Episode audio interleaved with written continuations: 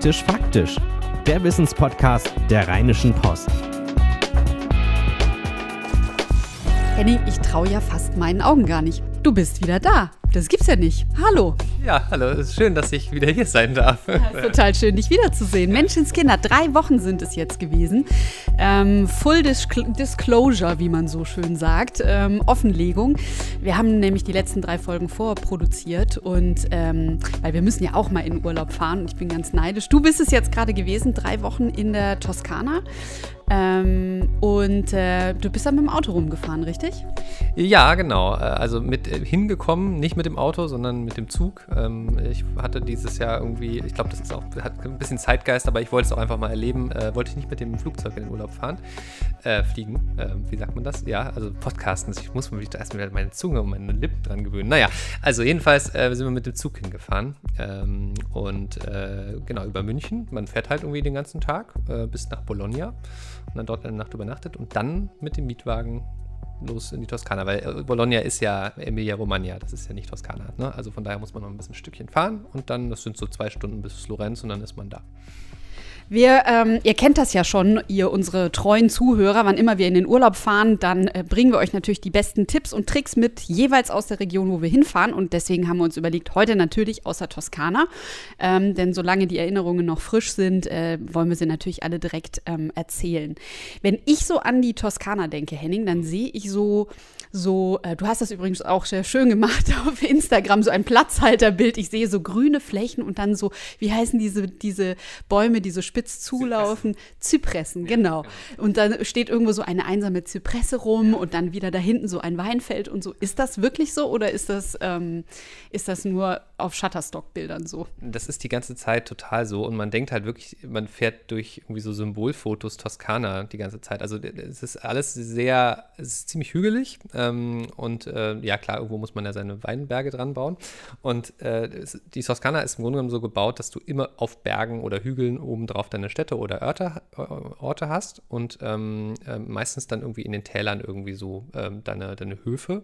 Ähm, aber das meiste findet eben auf diesen Bergen statt und ähm, das können auch einzelne Anwesen sein. Also gerade so, wenn du diese Zypressen denkst, ähm, gab es mehrere Situationen, wo wir irgendwie so auf so einer Landstraße lang gefahren sind und ähm, dann steht da irgendwo auf, auf so einem Hügel obendrauf ein einziges Anwesen und dann von dort eine Straße, die runterführt, gesäumt von Zypressen. Ja, und der Rest ist nichts, ansonsten nur grau und oder so ein bisschen Acker drumherum.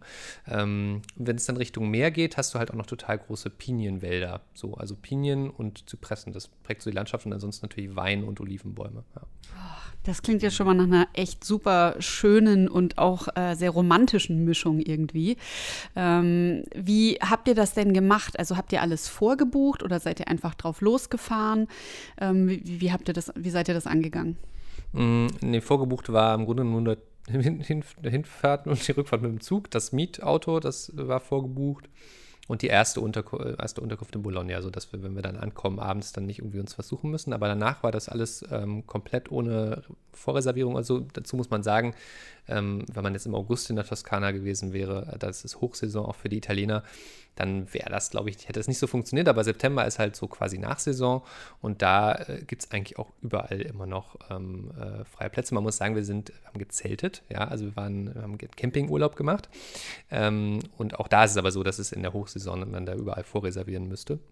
Ähm, aber, das, aber wir haben auch ansonsten viele Orte gehabt, wo irgendwie man noch spontan hätte ein Zimmer nehmen können. Ja, und wir wussten irgendwie schon so grob, auf welche Plätze wir ungefähr wollen. Das kann man ja vorher gut recherchieren. Aber in welcher Reihenfolge und wie genau, wir hatten eine grobe Idee, aber die ist es dann am Ende nicht geworden, weil wir dann irgendwie spontan irgendwie anders gefahren sind. Ähm, ja, das war sehr schön auch, äh, da so spontan durch die Gegend zu rollen. Das äh, kann ich mir total gut vorstellen. Ich meine, Campen in Italien ist ja wirklich auch so ein, so ein Klassiker und ich mhm. denke, dass, äh, dass dann die Plätze auch entsprechend bestimmt sehr gut instand sind und auch die Anlagen und so wahrscheinlich besser ähm, äh, gepflegt werden als jetzt wahrscheinlich so in anderen Orten. Man muss sich nur darauf einstellen, gerade wenn man nicht im August fährt, dass man auf den Campingplätzen vor allem Niederländer, Deutsche und Echt? ja, das war es eigentlich auch schon, Niederländer und Deutsche trifft. Ähm, wir haben auch mehrere Fälle gehabt, wo wirklich auch die, äh, die Betreiber vom Campingplatz dann äh, eigentlich schlechter Englisch und mehr Deutsch gesprochen haben. Also da muss man sich dann so ein bisschen, ja, ich habe es dann einfach akzeptiert. Also ich ja. spreche ja ein bisschen Italienisch ähm, und hast es aber nicht gebraucht. Ja, also natürlich dann schon in anderen Situationen, ja, war das dann schon ganz sinnvoll manchmal, ähm, aber man muss generell sagen, man kommt da sehr gut mit Englisch oder eben auch mit Deutsch teilweise durch. Ja, die sind halt darauf eingestellt und es ist im Gegensatz zu anderen Regionen von Italien. Ich war auch schon mal auf Sizilien. Ähm, da ist das längst nicht so ähm, touristenfreundlich in dem Sinne, dass man irgendwie mit Englisch gut durchkommt. Die Toskana, da sind halt super viele auch Amerikaner unterwegs, Briten, ähm, die sprechen eigentlich alle Englisch. Ich muss sagen, mich beruhigt das ja. Also ich kenne das auch nur so, dass die Italiener sich sehr mit Händen und Füßen eigentlich dagegen wehren, Englisch zu sprechen. Und da ich kein Italienisch spreche, bin ich dann immer so, ähm, hm, was mache ich denn jetzt? Also hilft es, wenn ich drauf zeige, so ungefähr? Sie verstehen ja dann letzten Endes doch mehr, denn man denkt es nicht, aber sie haben es ja in der Schule, aber sie wollen es einfach an vielen Ecken nicht. Also ab jetzt fahre ich nur noch in die Toskana.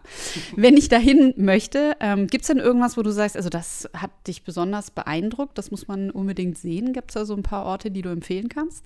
Äh, ja, ich habe ich hab ja mal so ein bisschen überlegt, so wie strukturieren wir denn hier unser tolles Gespräch. Also natürlich hast du äh, genügend Fragen für diese Runde, aber ich habe mir mal fünf Dinge überlegt, die ähm, man irgendwie so wissen muss oder fünf Dinge, die man tun sollte oder nicht tun sollte, so in der Toskana. Und wir können ja mal mit ähm, etwas anfangen, was äh, wirklich so eine Empfehlung ist für, für einen Ort. Ähm, und zwar gibt es mehrere äh, am Meer gelegene Naturparks, unter anderem äh, an der Maremma-Küste, das ist im Süden ähm, also quasi, wenn man sich so die, den, den Stiefel vor, vorstellt, ist ja die Toskana so, naja, quasi so in der oberen in der, in der, Achselhöhle. Ja, ja, so ungefähr. Und, und da äh, und eben auf der westlichen Seite gelegen ähm, und äh, da quasi ganz im, ganz im Süden, also quasi kurz bevor Rom kommt. So, da diese Küste, das ist die sogenannte Maremma-Küste, ähm, ist früher eher ein, ja, ein ärmerer Teil der Toskana gewesen oder der ärmste Teil der Toskana. Und da gibt es einen wunderbaren ähm, Naturpark. Ähm, und äh, der ist ganz, ganz toll deshalb, weil ähm, das ist ja so eine Unart der Italiener, also aus meiner Sicht, ähm, dass die ihre Strände so voll bauen. Überall hast du diese Strandanlagen mit irgendwie, wo du dann Liege bieten musst und im Grunde musst du auch für alles Eintritt zahlen und also sehr viel Privatstrände und eigentlich fast kein unberührter Strand. Und das ist dort total anders. Du kommst da auch, also es gibt, glaube ich, einen Parkplatz, wo du für sehr viel Geld reinfahren kannst, aber ansonsten lässt du halt dein Auto draußen stehen. Ähm, ist, glaube ich, sind insgesamt, glaube ich, 70 Kilometer Küste, die das sind.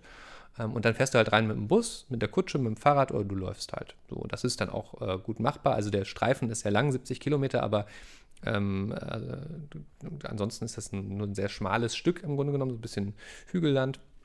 Ähm, da kommt man dann auch mit dem Fahrrad äh, in einer halben Stunde gut durch oder wenn man über die Berge fährt, wie wir es gemacht haben, dann in einer Stunde äh, mit so einer alten Rostlaube, die wir uns gemietet haben.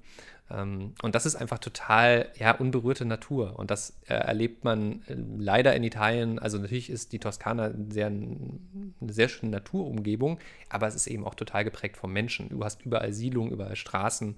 Es ist sehr viel künstlich angelegt, zwar schon teilweise sehr, sehr alt, also irgendwo von den Etruskern sind die ersten Straßen gebaut worden, aber es ist eben doch ja, letztlich vom Menschen gemacht und in diesem Naturpark hast du halt unberührte Natur mit. Die Landschaft ist in der Toskana ja auch einfach gepflegt, ne? Also ja, auch das muss genau. man ja sagen. Also genau. genau. Ja, und auch allein der Weinbau hat ja seit Jahrhunderten prägt er die Region. So und ähm, in diesem Naturpark hast du halt genau das Gegenteil. Das ist total unberührt und äh, man kann da auch sehr, sehr, sehr, sehr gut baden einfach. Also auch jetzt im September noch ähm, war es schön warm und ähm, auch keine Quallen. Das war auch sehr schön. Ja.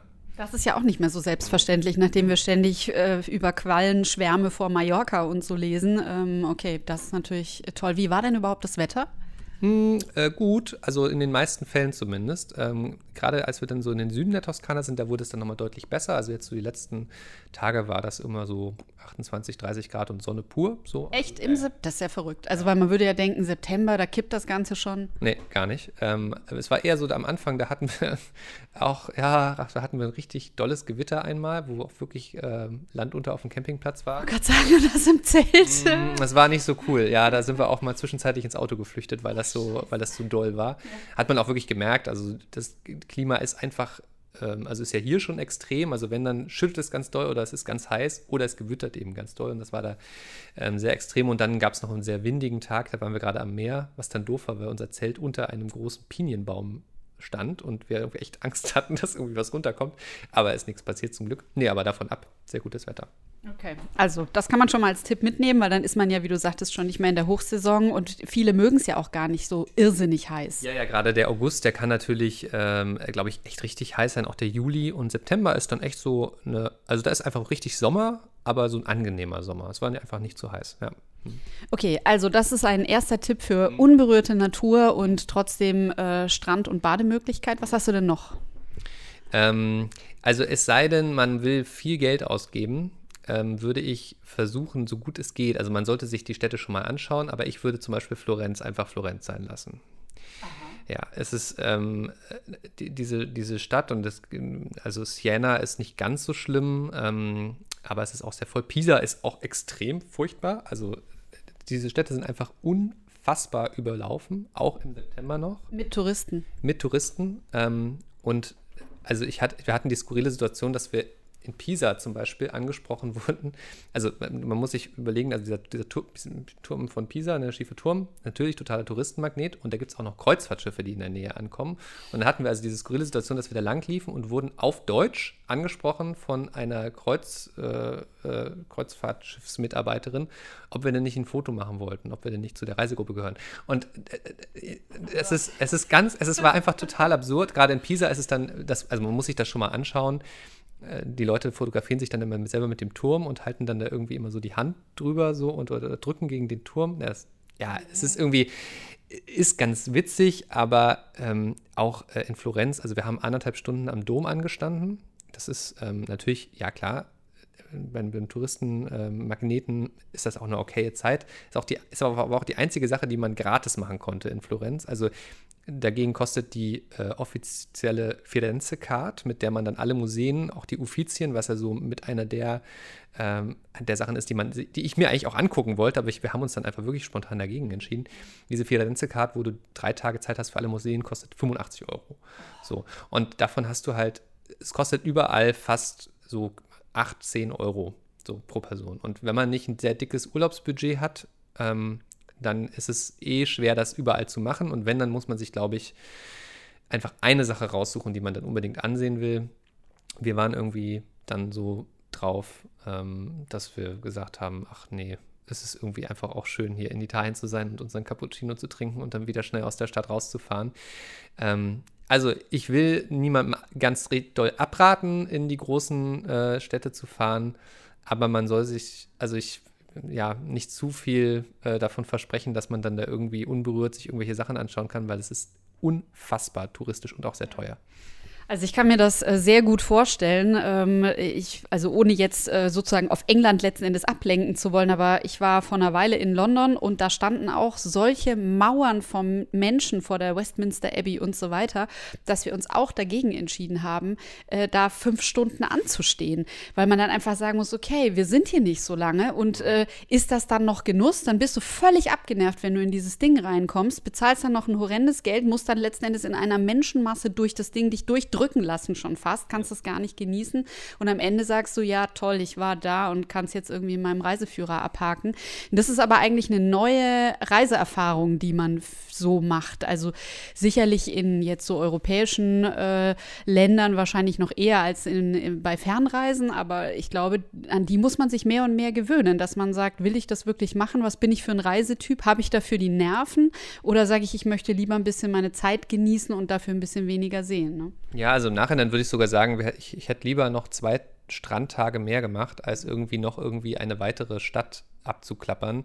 Ähm, denn das muss man auch sagen, wir waren ganz zum Schluss in Montepulciano, was ja auch eine tolle Weinregion ist. Wein, Wein, Wein. Ja, ja, richtig, genau. Thema Wein ist natürlich groß in der Toskana und ich hatte mich darauf gefreut, weil ich das irgendwie, ja, diese Stadt irgendwie auch gerne sehen wollte und sie stand natürlich auch im Reiseführer ganz groß drin und ich, nach allen Bergdörfern und Städten, die irgendwie, die sehen auch einfach alle gleich aus. Also es ist, man, ich meine das gar nicht böse. Natürlich hat man halt zu einer bestimmten Zeit, als das alles damals im Mittelalter gebaut wurde, hat man die halt alle gleich aufgebaut. Du hast dann immer deine lange Straße und immer hohe Mauern und es ist immer auf dem Berg und dann immer so deine paar Touristenläden.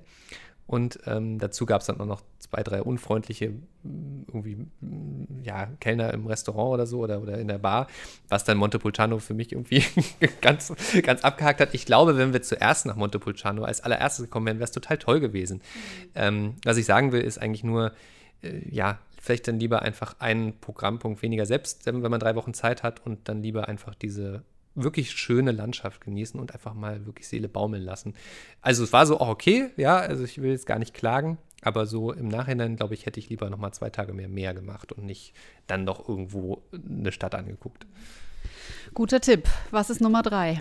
Ähm, unbedingt, äh, wenn man, egal ob man jetzt Camping machen will oder ähm, in einer Bed and Breakfast oder Hotel übernachten will, ähm, nicht ein klassisches Hotel nehmen, sondern ein Agriturismo ähm, nutzen. Das ist, äh, der, der, ursprüngliche Gedanke ist eben wirklich, ja, es ist eine Art Bauernhof oder ein landwirtschaftlicher Betrieb, bei dem man entweder selber mitarbeiten kann oder bei dem man eben auch einfach nur dabei ist und dort übernachtet. Und ähm, das ist mittlerweile natürlich, also die Voraussetzung ist, dass dieser Hof irgendwas herstellt und dann darf er sich Agritourismus nennen oder Agricampeggio, wenn man die Camping-Version hat. Also es gibt beides. Und äh, die meisten, also weil das eine relativ laxe Regelung ist, machen die meisten halt irgendwie ein bisschen Ölproduktion. Das ist halt relativ einfach in der Toskana. Und ähm, nennen sich dann halt so. Ähm, Gehen in ihren Garten und pflücken die Oliven vom Baum. Ja, aber es ist trotzdem eine ganz besondere Erfahrung, weil es eben sehr, sehr viel sehr viel kleiner ist als die meisten anderen Anlagen. Ähm, es ist sehr viel persönlicher. In den allermeisten Fällen hat man auch die Möglichkeit, ähm, mindestens dort zu frühstücken, eher auch noch irgendwie ähm, zu Abend zu essen und irgendwie eine Öl- oder Weinprobe, also zu machen, wirklich das Produkt kennenzulernen, was von dort kommt. Teilweise gibt es auch wirklich äh, Agriturismi, da waren wir jetzt nicht, aber wo wirklich auch die kompletten Garten haben mit Tomaten und dann machen die irgendwie selber Käse. Und das ist einfach total schön, sowas zu sehen. Und da ist man auch sehr viel näher dann sofort dran an dem Leben von den Menschen dort. Ähm, äh, eine sehr schöne Erfahrung hatten wir wirklich, war im Süden der Toskana äh, auf einem Agri Campeggio, wo, ähm, ja, da wurde auch nur Öl hergestellt, aber da ja, saßen wir dann irgendwie auf der Terrasse von der Inhaberin und sie hat uns dann irgendwie Frühstück gemacht und wir haben jeden Abend irgendwie erzählt und hat uns dann abends noch Öl gebracht und hat uns irgendwie Strandempfehlungen gegeben. Also man ist ohne jetzt, äh, ja, so sich dann auch dazu gezwungen zu fühlen, ähm, kriegt man einen ganz, ganz nahen Draht. Und das ist äh, eine ganz dringende Empfehlung, da mal so ein Agriturismo zu buchen. Gibt es auch Übersichten, ähm, wenn man das googelt, ähm, dann findet man total, total schnell total viel.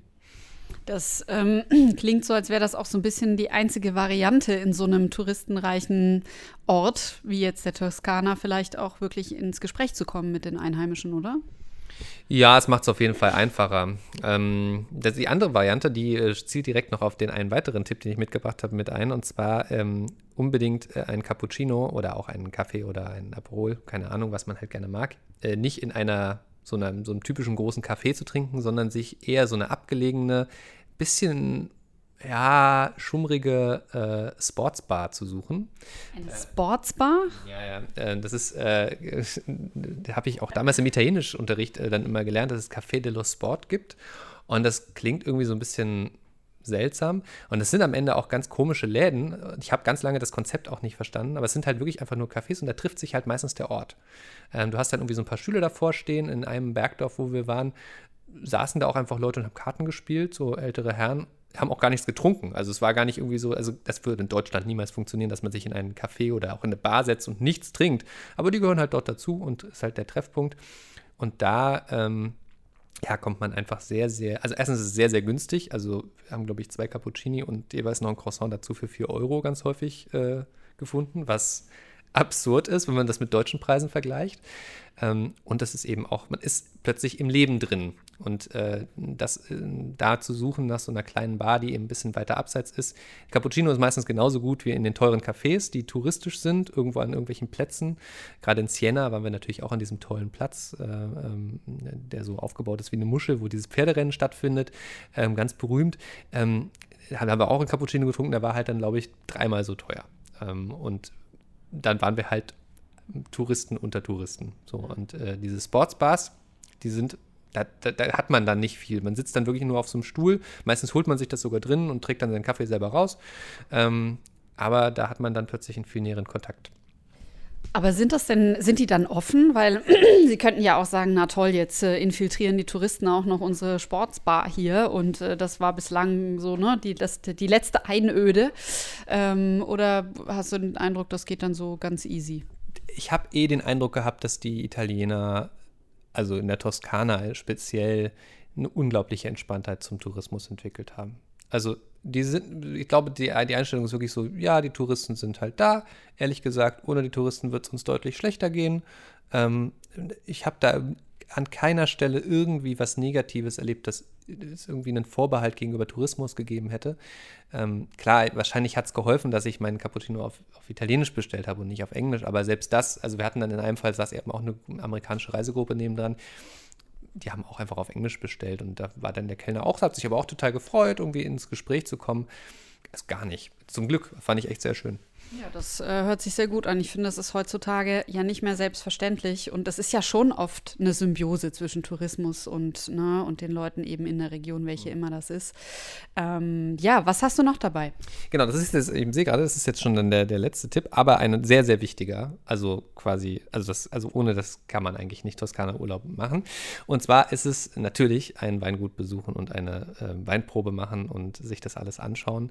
Und auch da die Empfehlung, das ist auch gar nicht so schwer, also irgendwie ein Blick in den Reiseführer hat bei uns gereicht, ähm, sich nicht, das, nicht so ein großes Weingut aussuchen, sondern eher so, eine, so, ein, so, ein, kleines Bio-Weingut. Da gibt es unzählige von, also ob jetzt Bio ist oder nicht, ist gar nicht so das Entscheidende, aber äh, nicht so, nicht so ein großes, so ein großes Ding, wo das irgendwie, ähm, wo die drei Führungen am Tag machen oder zehn oder keine Ahnung wie viel.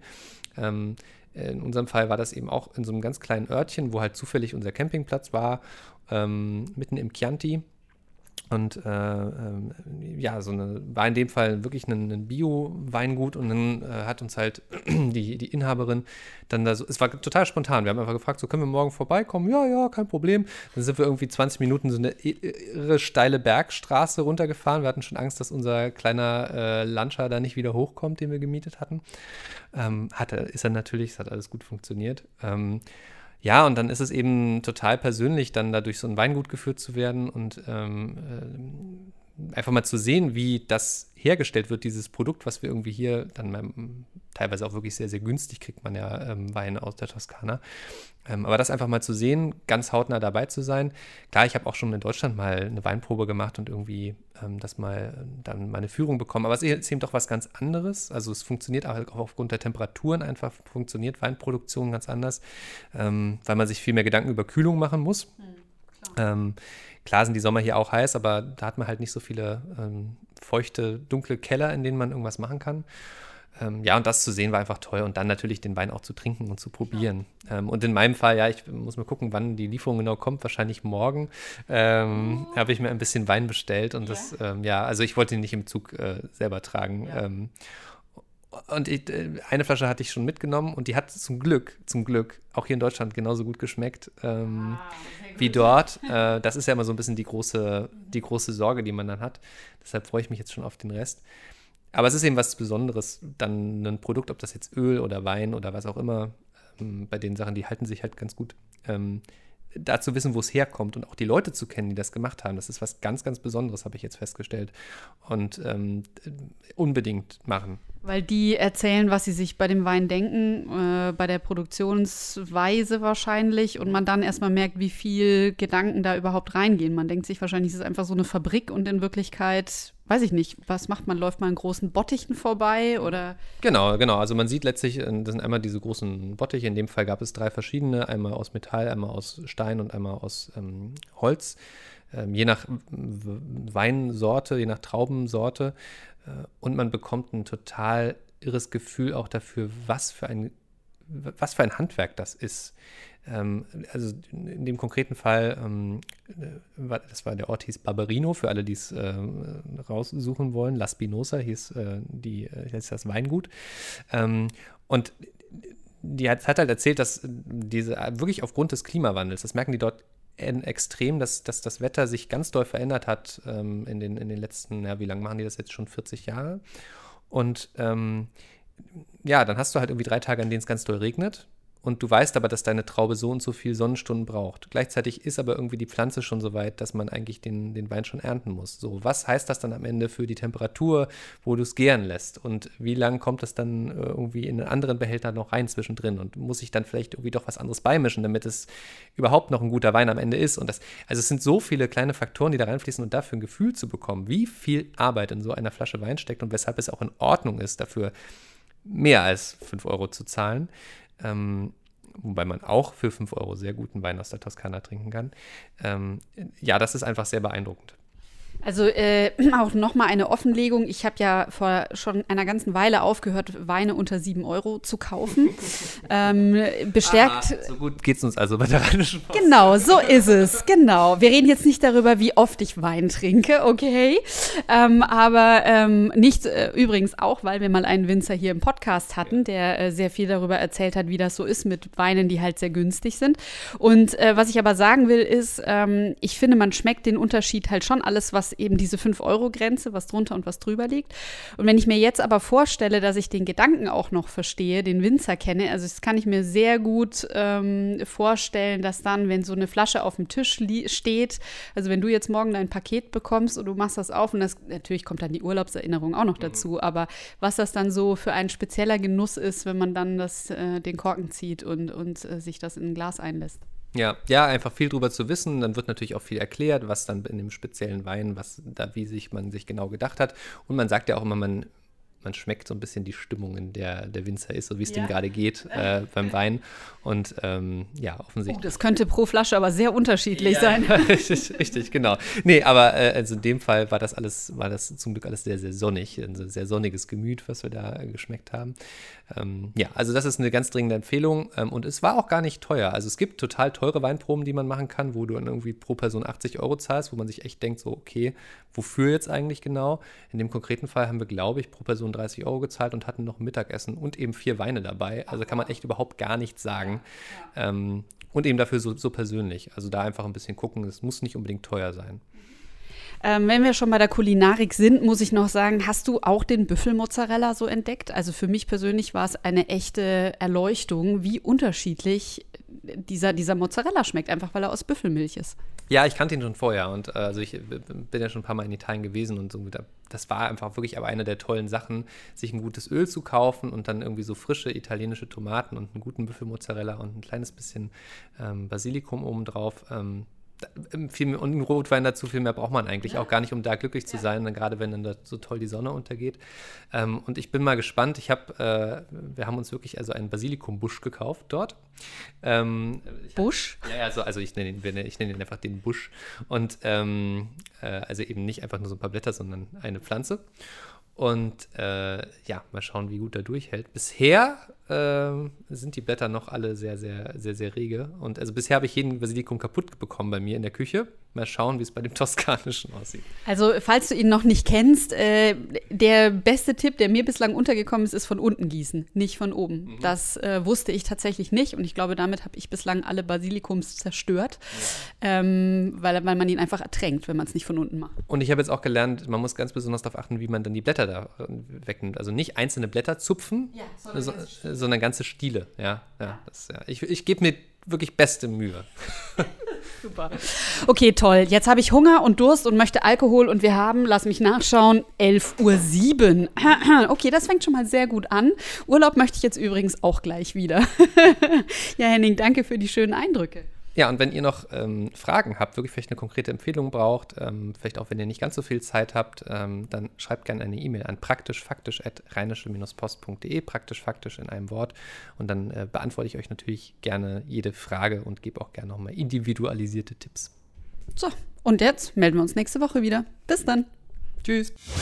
Keine Lust, auf die nächste Episode zu warten? Frische Themen gibt es rund um die Uhr auf rp-online.de.